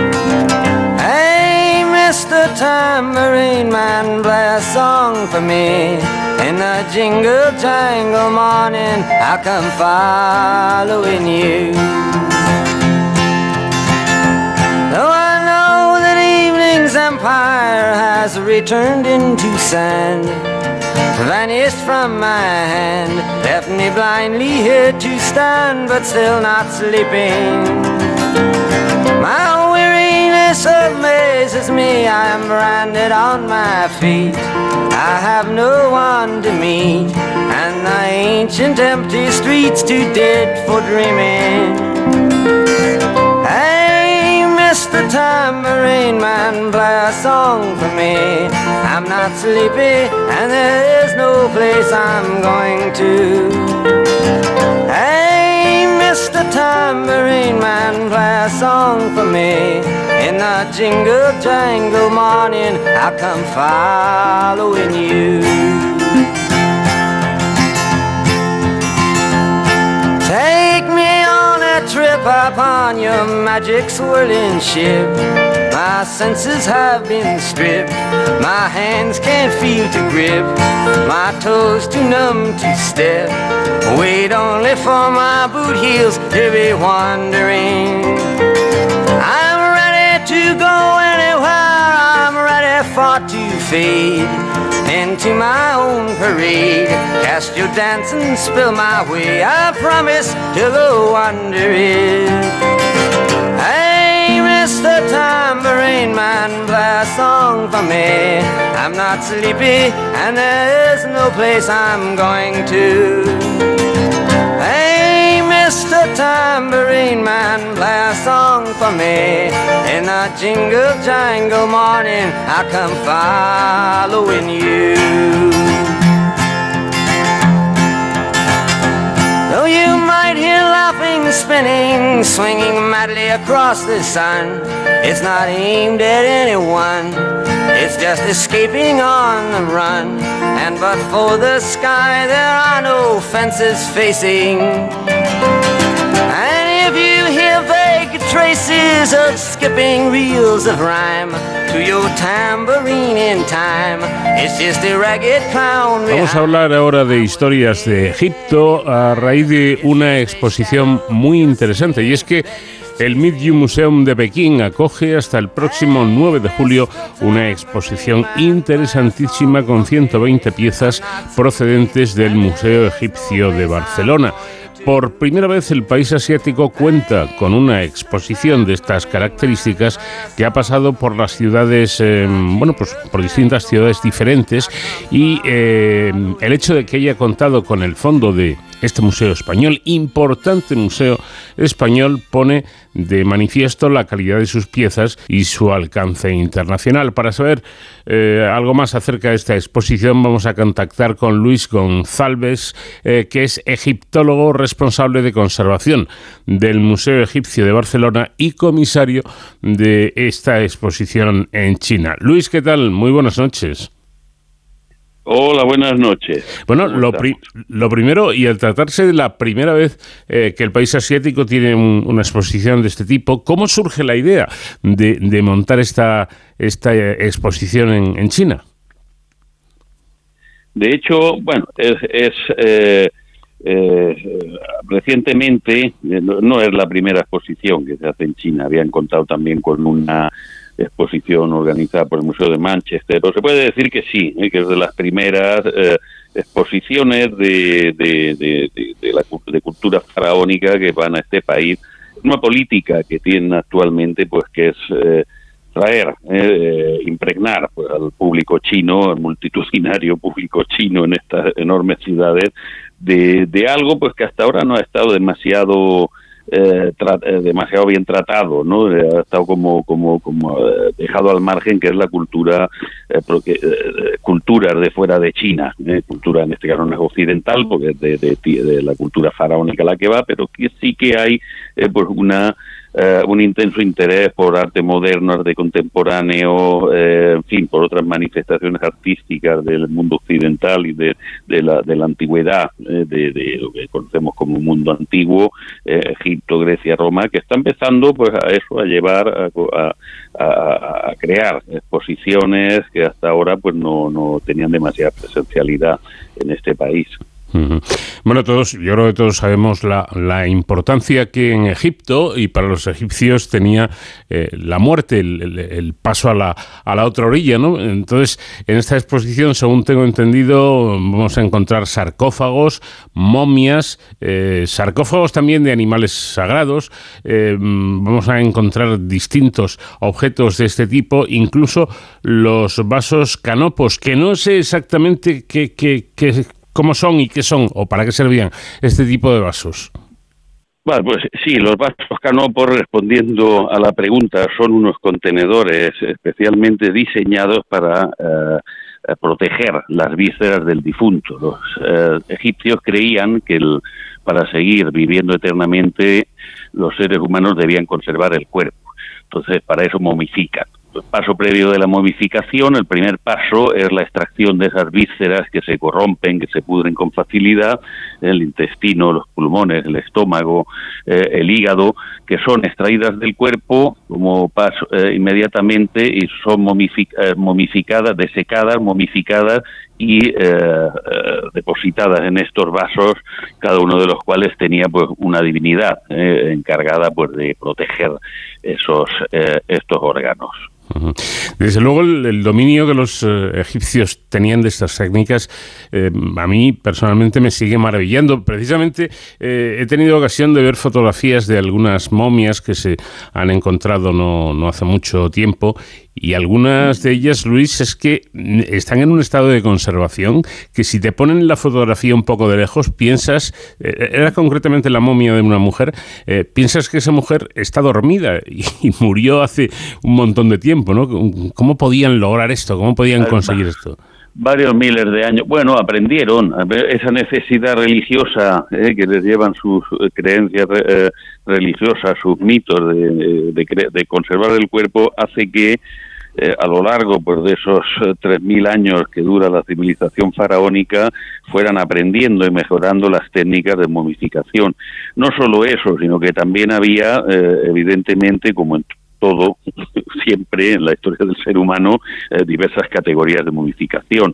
No es lo mismo el- la momia o el tratamiento que recibía la momia de un personaje eh, de- del rango del faraón que la de cualquier eh, otro miembro de la sociedad de posición social o de, o de recursos más limitados que evidentemente pues, se conformaba con unas técnicas y unos tratamientos de eh, más más sencillos no Entonces, esto también hay una categoría que depende pues de la, de la categoría social del, del, del cuerpo humano que se trata Es decir, que lo de que el que tiene dinero tiene más posibilidades no es de ahora, ¿no? Viene, viene de lejos ya. No, esto, esto, esto ha funcionado siempre. De hecho, el, el padre de la historia, Herodoto, que es un griego que visitó Egipto allá por el año 450 antes de Cristo, eh, tiene un do- eh, redactó pues, un documento excepcional para Egipto y para otras culturas del mundo antiguo. En el caso de Egipto, pues es quien nos describe esta esta situación. Nos habla pues de esos tres tipos. Él, habla pues de tres tipos de momificación, función precisamente de la de la categoría social, ¿no? De la posición social o de presupuesto eh, que, que tuvieran adjudicado para el tratamiento del cuerpo. Claro. Eh, pero aparte de estos eh, elementos, digamos, relacionados con, con la muerte, eh, sarcófagos, momias, los, los vasos, canopos y todas estas cosas, tengo entendido, Luis, que en esta exposición también podemos ver piezas que están relacionadas con, con la vida cotidiana en, en aquella época, ¿no? Exacto. De hecho, mm, la estructura de la exposición es bastante introductoria, sencilla, está diseñada por el discurso de la exposición para, para dar esas primeras, esas nociones elementales de lo que son la- las creencias y las prácticas funerarias de los antiguos egipcios. Se comienza hablando del mito de Osiris, que es el que justifica el hecho de que existe, puede eh, haber una opción de vida en el más allá, y luego pues, hablamos de la tumba y su contenido, hablamos de los, esos elementos que se diseñan especialmente para la tumba, eh, que son eh, específicamente producidos eh, para acompañar al difunto eh, con esa función religiosa, pues sarcófagos, máscaras. Y luego hay otro tipo de objetos, como bien dices, que son objetos que también son de uso funerario, van a la tumba, pero son objetos que eh, también tienen la- eh, han sido utilizados o que son objetos que se utilizan habitualmente en la vida cotidiana del propietario de la tumba. Pues hay armas, pues hay herramientas, recipientes cerámicos para contener eh, alimentos de tipo sólido, tipo líquido.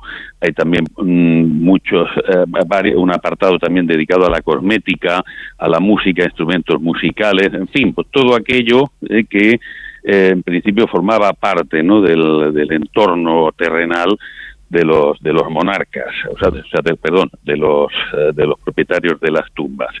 Aquí el caso de Tutankamón, eh, encontramos que es la tumba más completa que nos ha llegado del antiguo egipcio, la eh, del antiguo Egipto, la tumba de Tutankamón, pues contenía, pues, pues, no, todavía no, no hay un inventario exacto, pero se habla pues de, de, de- miles de objetos, ¿no? De, todo tipo. Entre ellos, pues encontramos toda esta variedad, todo este eh, repertorio de, obras que nos permiten también no solo conocer la, la- la- la- la- la- las prácticas estrictamente funerarias y los objetos vinculados a las mismas, sino también aportan mucha información sobre los objetos que utilizaron en la vida terrenal.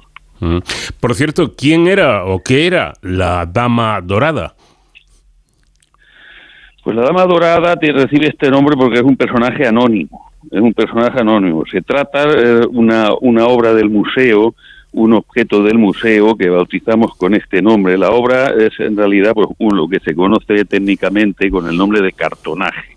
Cartonaje es una pieza eh, que un tipo de pieza que se diseña para la, como equipamiento funerario que tiene la función de proteger directamente es como un caparazón realizado con tela de estuco de, de tela de lino perdón consolidada con estuco y alguna alguna aglutinante eh, que se adapta perfectamente al cuerpo del difunto. En este caso difunta porque es una mujer. Entonces una vez eh, se construye pues este armazón la superficie la superficie es tratada es alisada eh, se realizan con incisiones todo el programa iconográfico donde aparece pues eso escenas de momificación aparecen eh, escenas de, los textos sagrados del libro de los muertos amuletos de protección y en este caso esos, esas incisiones sobre el yeso finalmente son cubiertas con una lámina de pan de oro, eh, de ahí el nombre de Dama Dorada. Entonces, en este caso, la, la, la Dama Dorada es una obra tardía ya, es de una eh, obra que se, se produjo, se creó en el siglo I después de Cristo, en época romana, época romana que a pesar de, de estar en manos de, de, extranjeros en Egipto, pues continúan las tradiciones más ancestrales de la época faraónica, siguen momificándose. ¿eh? Y esta es una obra resultado pues de esa eh, de, esa, de esas prácticas. Eh, una obra que con este oro, eh, añado, el oro para los egipcios tiene una importancia fundamental, ya que al ser eh, un material que difícilmente eh, padece daño, eh, de- no, hay, no, no es atacado por otros elementos naturales, es un material que para ellos simboliza la eternidad, la perduración. cubrir de oro, dotar, pintar de amarillo, la, por ejemplo, la carne de los dioses es de oro. eh, porque consideran que los dioses pues, son seres eternos y eligen el mejor material, el más duradero que tienen a su disposición para configurar, para definir estas entidades divinas. ¿Y mm, eh, cuál es la pieza más antigua que podemos ver en esta, en esta exposición? La más antigua, déjame que recuerde, es- bueno, es un vaso, un vaso, un recipiente cerámico de, de la época de época predinástica, Mm. época predinástica es anterior a la dinastía, anterior a la aparición del primer faraón. Eh, un periodo que se conoce también con el nombre de Nagada y es una obra que en, en términos absolutos se puede fechar en el alrededor del 3500 antes de Cristo, es decir, una obra que tiene más de 5000 cinco milenios y medio, ¿eh? ahí es nada. Ya. Bueno, como comentamos al principio, eh, este, esta exposición se podrá ver hasta el mes de julio, primeros de julio, en, en China, pero luego vuelve a Barcelona, ¿no? Es decir, eh, como China nos pilla un poco lejos, eh, Barcelona nos pilla mucho más cerca y aquel que esté o aquellos que estén interesados se pongan a acercar a la ciudad condal para ver este museo y ver esta exposición, claro. Sí, más que la, la exposición, de hecho, es un extracto, una exposición itinerante del Museo Egipcio de Barcelona. El Museo Egipcio pues tiene también dentro de sus actividades por la difusión del antiguo Egipto, ello lo ha- y esto lo hacemos pues eso, eh, pues, eh, dando respuesta a solicitudes de otras entidades, pues de, de tanto a nivel nacio- de, aquí de- en España como como fuera del país, en este caso China, que eh, quieren eso, eh, pues tener una exposición sobre el antiguo Egipto. Aquí se prepara, se hace un, un diseño, se selecciona una serie de obras de nuestra colección y se deja, se ceden pues de- durante un tiempo a estas entidades que lo que lo solicitan. Entonces, cuando regrese esta exposición de, de, China, de hecho ha, estado ya en dos ciudades, en, en Chengdu, en Hangzhou, ahora está en Pekín, y la última itinerancia la realizará en Nanjing, acabaremos pues, ya por eh, por el mes de noviembre regresará a Barcelona y en Barcelona pues la mayor parte de estas obras se reincorporarán a la, a la exposición permanente, a la exposición que tenemos en, la, en nuestra sede, donde fueron previamente, pues, eso, purgadas, digo yo, seleccionadas de vitrinas y de espacios para poder llevarlas. Sin perder, esto es complejo porque la colección, cuando hacemos este tipo de acciones, el museo ha de seguir funcionando, ha de seguir la colección permanente, aquí recibimos miles y miles de visitas de, de, de todo tipo, de muchos grupos escolares, visitantes individuales, familias, y el museo debe seguir funcionando. Esa Es una de las responsabilidades que más eh, que asumo y que más cuesta mantener, ¿eh? porque no no eh, tenemos pues, un flujo importante de sesiones de, de obras para con esta finalidad, no con nuestro objetivo que es la difusión del conocimiento del antiguo Egipto. Bueno, pues desde luego es una misión importante la de este museo de, de Barcelona, Museo Egipcio de Barcelona, y de momento esta interesante exposición que está recorriendo distintos lugares de China. Luis eh, González, egiptólogo, responsable de conservación del Museo Egipcio de Barcelona y comisario de esta exposición. Muchísimas gracias por habernos atendido y un fuerte abrazo. Gracias a vosotros por vuestro interés y aquí estamos eh, esperando pues que cualquier consulta, pregunta o cualquier eh, aclaración sobre lo que más nos interesa hablar, que es el antiguo Egipto. Ya saben ustedes que la próxima semana tenemos una cita importante, como siempre, una cita con las urnas para elegir a nuestros representantes. Y hoy en Héroes sin capa, David Ferrero nos quiere explicar cómo es, cómo funciona uno de estos dispositivos de seguridad que se montan eh, para velar por la seguridad de los electores en los colegios electorales y en definitiva para que estas elecciones eh, vayan bien, sin, sin problemas y se pueda cumplir con ese de- deber y ese derecho que tenemos todos los ciudadanos a meter nuestra papeleta con nuestro voto en la urna. De ello vamos a hablar a continuación. David, ¿qué tal? Muy buenas noches. Hola Paco, muy buenas, ¿cómo estáis? Eh, seguimos en esta sección de Héroes sin capa eh, al filo de la actualidad y es que ya tenemos la vista puesta en la cita electoral para las municipales y autonómicas del próximo 28 de mayo. ¿Y qué tiene esto que ver con la seguridad? Pues mirad, precisamente el Ministerio del Interior ha activado la red de coordinación para la seguridad eh, de procesos electorales que está formada por la Junta Electoral Central y distintos servicios estatales. Claro, el objetivo de esta red es que todo vaya bien y garantizar la seguridad de algo tan, tan básico ¿no? y tan fundamental para nuestro sistema democrático como es un proceso electoral, en este caso las elecciones eh, del próximo 28 de mayo, que están ya aquí a la vuelta de, la esquina.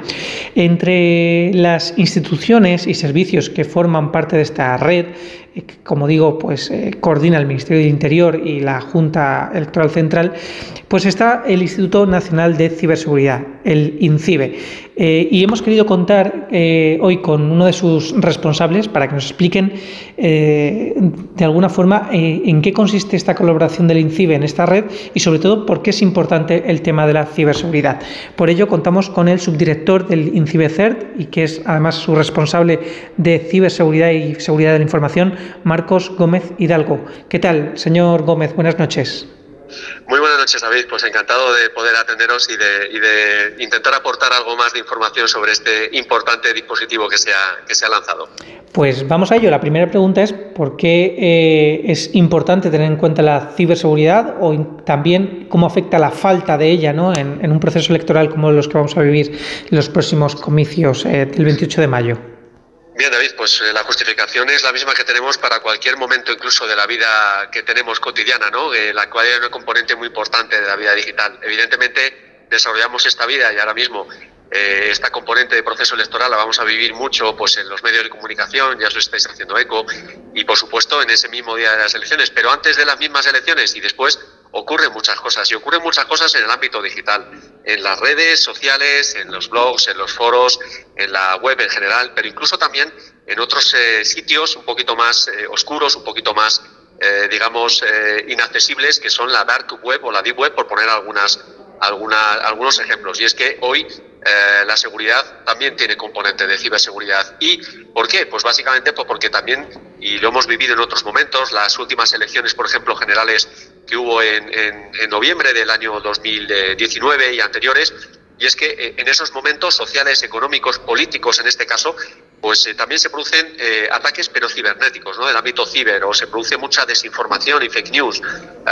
hay intrusiones en sistemas, hay robos de información, eh, aparece la figura un poquito más relevante del hacktivismo, del activismo social. Es decir, hay un porqué y una motivación clara que es que a los ciberdelincuentes, a los ciberterroristas, a los desinformadores, a los activistas también les importa, en este caso, utilizar las tecnologías de la información, el Internet, etcétera, etcétera, para de alguna manera poner en riesgo esa confianza y esa seguridad de un proceso tan importante como este. Esa es la motivación. Y para eso estamos nosotros, INCIBE, pues coordinándonos evidentemente con Ministerio de Interior, Junta Electoral, etcétera, etcétera, en este dispositivo que ya hemos hecho en otras ocasiones y para intentar elevar esa, ese nivel de confianza y de seguridad y de garantía en un proceso como este tan importante. Eh, nos hablaba de esos posibles ciberataques cibernéticos que pueden ocurrirse. ¿A dónde se dirigen esos, esos ataques ¿no? Eh, en este tipo de situaciones? Pues principalmente por la experiencia que atesoramos, tanto en Ministerio Interior con los que colaboramos, como la que tiene propiamente INCIBE dentro del Ministerio que trabaja, estamos en el Ministerio de Asuntos Económicos eh, encardinados, pues básicamente se dirigen eh, pues a, eh, por ejemplo, partidos políticos, personalidades o políticos dentro de estos partidos que son entidades de derecho privado. Se pueden dirigir también, eh, sobre todo al ámbito de la administración pública, evidentemente, pues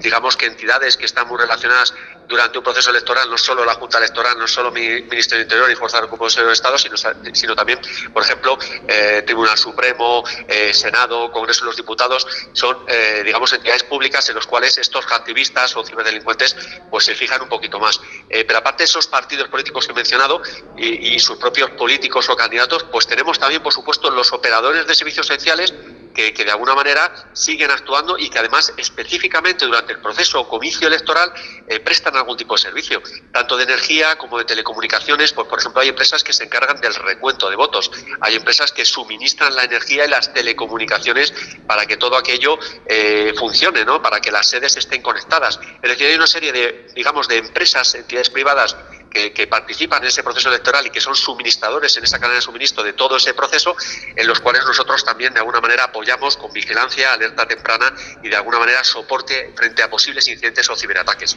Por mencionar algunos de los ejemplos, ¿no? Uh -huh. Claro, entiendo que si algo falla en esa cadena de suministros desde el punto de vista cibernético, pues al final afecta, ¿no? Puede afectar al normal desarrollo que es tan importante para este para estas elecciones, ¿no? como los, lo es en nuestro sistema democrático.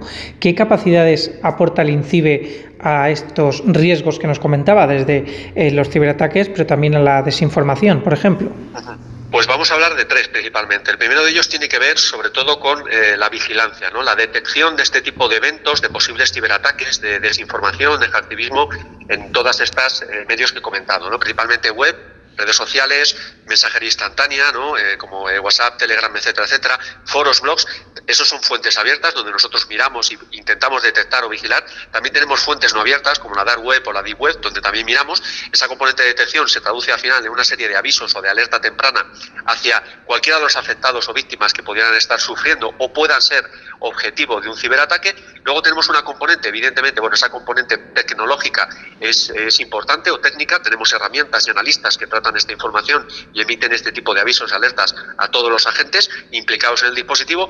Dos, eh, capacidad de respuesta. Evidentemente, si se materializa un ciberataque o un incidente, tenemos que dar soporte al afectado a la víctima eh, o al objetivo en el cual ese ciberdelincuente o ese activista se fijó. Y finalmente, sobre todo, la parte de concienciación, ¿no? de intentar dar a la ciudadanía, a la sociedad en general, pues un ámbito de garantías, de, de, de ciberseguridad, de confianza de entorno seguro y estable y frente a cualquier amenaza que sí que puede influir de alguna manera en esa ciudadanía, esos usuarios eh, votantes, pues por ejemplo la desinformación es un peligro que a nosotros nos, nos, nos, importa mucho o es un riesgo que nos, que nos interesa mucho conocer y sobre todo dar a ese ciudadano pues eh, que está participando en este proceso pues la, información eh, suficiente para que pueda contrastarla y no tener problemas a la hora de pues por ejemplo incurrir en, en, en, en pues eh, por ejemplo en creerse una falsa noticia, ¿no? Que puede uh -huh. ser a lo mejor incluso alarmante. Uh -huh. Precisamente por aquí va mi siguiente pregunta y es qué podemos hacer los ciudadanos para protegernos virtualmente también de todo esto que nos está contando. Uh -huh. Sí, sí, bueno, pues por supuesto, eh, desde luego, en la parte de detección alerta, nosotros estamos para generar ese tipo de, avisos e incluso en la página web de INCIBE, en INCIBE.es, en nuestras redes sociales, foros o incluso los que están eh, suscritos a, a, nuestros boletines, a boletines, perdón, de correo electrónico o en esas redes sociales, pues pueden ver avisos, avisos de información, de ciberseguridad que nosotros publicamos eh, todos los días eh, en este tipo de, de, por ejemplo, de incidentes o de eventos. Eh, por supuesto, ante cualquier amenaza o indicio o sospecha, pues tenemos unos canales de soporte. Tenemos un 017, igual que por ejemplo tenemos el 112 de emergencias en seguridad física o en seguridad cotidiana, pues tenemos el 017 que es un teléfono gratuito de atención y soporte en materia de ciberseguridad frente a un incidente, frente a una amenaza, frente a cómo protegernos en una red social, frente a cómo contrastar la información. Tenemos recomendaciones tanto reactivas como proactivas. Y si al final se materializa en un incidente, por ejemplo, una estafa, en una suplantación, etcétera, pues pueden, eh, acudir también a nosotros a través de un buzón de incidentes que se llama incidencias arroba incibe-cer.es, incidencias arroba incibe-cer.es, en el cual vamos a intentar dar soporte con nuestros técnicos para resolver ese problema que haya tenido.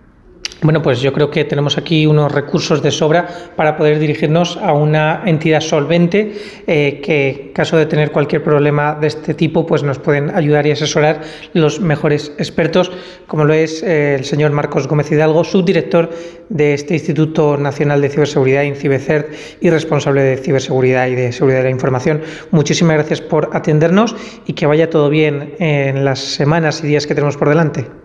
Muchísimas gracias a vosotros, David, y encantado de poder atenderos y aportar nuestro eh, granito de arena, nuestro cibergranito de arena. Gracias. Muchas gracias, un abrazo y hasta aquí Paco, pues esta aproximación a esta red de coordinación para la seguridad de procesos electorales, una red que es desconocida, que se activa cuando están cercanos eh, estas fechas de comicios, pero que es fundamental para garantizar que todo fluya y que todo eh, funcione correctamente.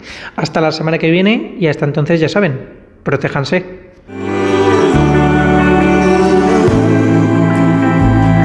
Hasta aquí llegamos, nuestro tiempo acabó por esta semana en esta edición de De Cero al Infinito, un programa diferente para gente curiosa, pero en siete días aquí volveremos a estar hablando de los asuntos que más nos interesan. Nacho García, el comandante García estuvo en la realización técnica, les habló encantado como siempre Paco de León. Adiós.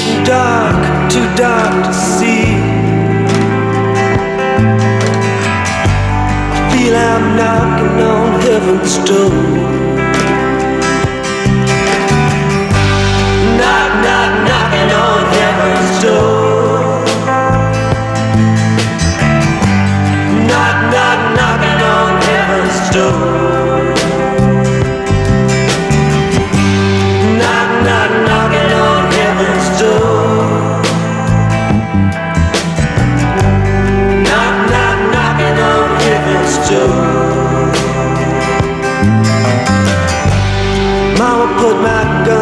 In the ground.